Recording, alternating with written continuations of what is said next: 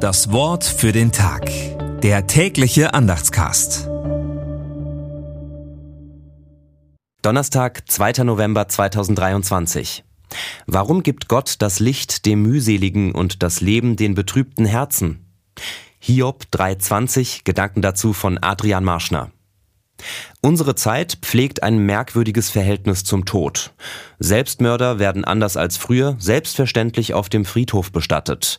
Aktive Sterbehilfe erscheint vielen ethisch vertretbar, sogar wünschenswert. Das wirkt abgeklärt.